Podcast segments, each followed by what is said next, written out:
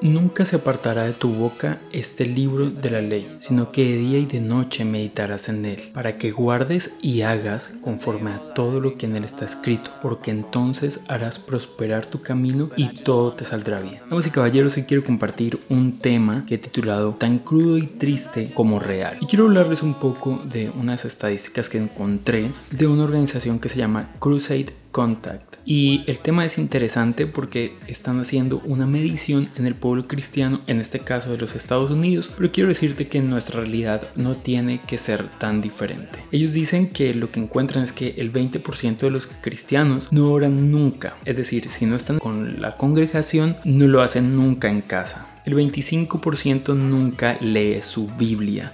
Y así seguimos escalando por porcentajes súper alarmantes hasta llegar a un 95% que nunca ha sido capaz de acercar a otra persona a la fe de Cristo. El 90% que nunca hace una reunión familiar en casa, es decir, como un devocional en casa.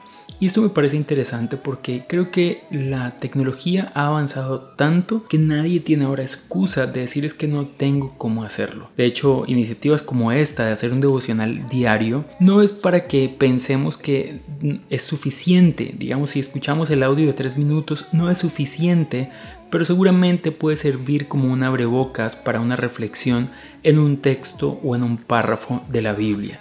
El tema aquí es muy importante porque es una realidad en la que todos estamos. Es importante pensar que no podemos ser cristianos de simplemente asistir a la iglesia el día domingo. Así que quiero compartirte algunas cosas muy sencillas para que nuestra relación con Dios pueda mejorar. Hay personas que dicen, es que yo no oro largo, entonces me da pereza o siento que Dios no me escucha. Quiero decirte, igual Dios te escucha, aunque tu oración sea muy corta y muy sencilla. En la Biblia encontramos muchas oraciones cortas que no solamente fueron escuchadas, sino respondidas por Dios. Así que te invito a orar. Si, lo haces corto, no importa, ora varias veces al día, pero recuerda estar conectado con Dios. Segundo, leer la Biblia todos los días. Necesitas generar ese hábito, necesitas hacerlo, aunque sea un texto bíblico. Y yo sé que hay quienes estarán diciendo, esto es alarmante, ¿cómo Adrián nos invita a leer solamente un texto bíblico? Quiero aclarar, esto es para quienes no lo hacen ni siquiera un texto al día. Si ya lo haces, te felicito y síguelo haciendo durante el resto de tu vida, está súper bien. Pero si no lo haces, te invito a hacer al menos un texto al día. Y lo tercero es meditar en lo que lees.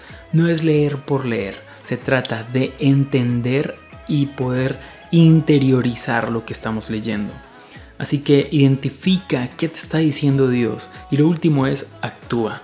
En la meditación, identifica qué quiere Dios que tú hagas y hazlo. Y esto nos va a ayudar a tener una relación más cercana con Dios, pero a tener una vida espiritual muchísimo más sólida también. Recuerda, medita en la palabra de Dios todo el tiempo para que puedas guardar y hacer lo que Él nos manda. Dios te bendiga, que estés súper bien. Chao pues.